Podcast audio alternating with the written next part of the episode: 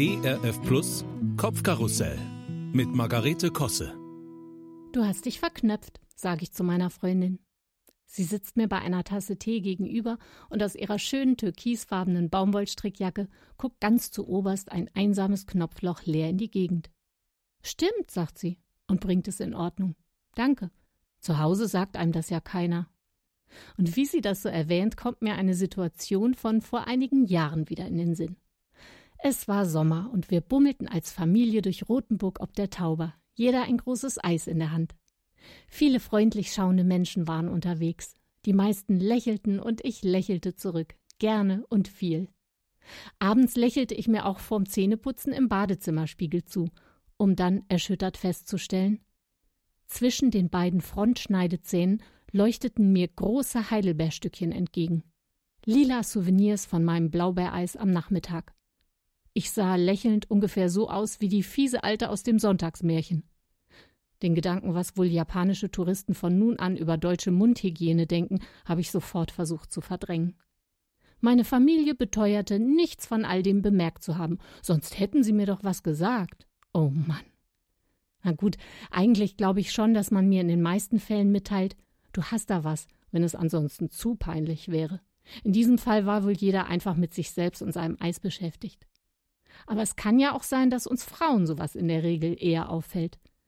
Oder dass wir es wenigstens wichtig genug finden, unserem Gegenüber auch was dazu zu sagen.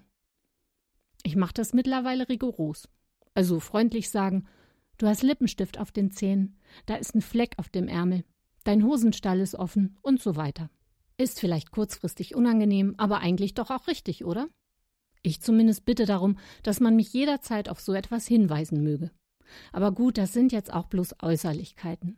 Ich stelle jedoch fest, dass wir Menschen im Laufe der Jahre auch so manche Marotten oder Macken an den Tag legen. Und darauf hingewiesen werden möchte man wiederum gar nicht mal so gern.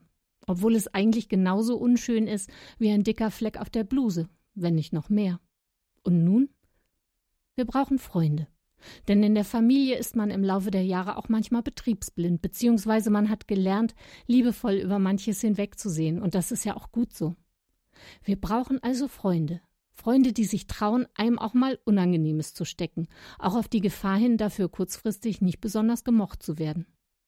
Viele sagen ja, also je älter ich werde, umso weniger schert mich die Meinung anderer Leute. Ja, da ist was dran, aber ich schätze die Meinung einiger enger Freundinnen sehr. Eine sagte letztens Sag mal, du willst mir doch wohl nicht erzählen, dass du dir das und das technisch nicht mehr drauf schaffen könntest. Jetzt mach hier bitte nicht schon einen auf alt und schrullig. Ui, das hat gesessen. Aber ich weiß, dass sie mich lieb hat und es gut mit mir meint. Dementsprechend hieß meine Übung nicht verschnupft reagieren, sondern sagen, okay, du hast wohl recht, dann will ich daran arbeiten. In meinem Lieblingsbuch heißt es in den Sprüchen, Eisen wird mit Eisen geschärft und ein Mensch bekommt seinen Schliff durch Umgang mit anderen. Also, geben wir doch einer guten Freundin offiziell die Erlaubnis, uns die Wahrheit zu sagen, auch wenn sie uns nicht immer gefällt.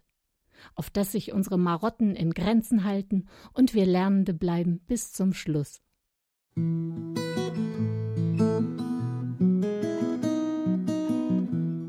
Kopfkarussell von und mit Margarete Kosse. Auch in der Audiothek oder als Podcast auf erfplus.de. ERF Plus. Gutes im Radio.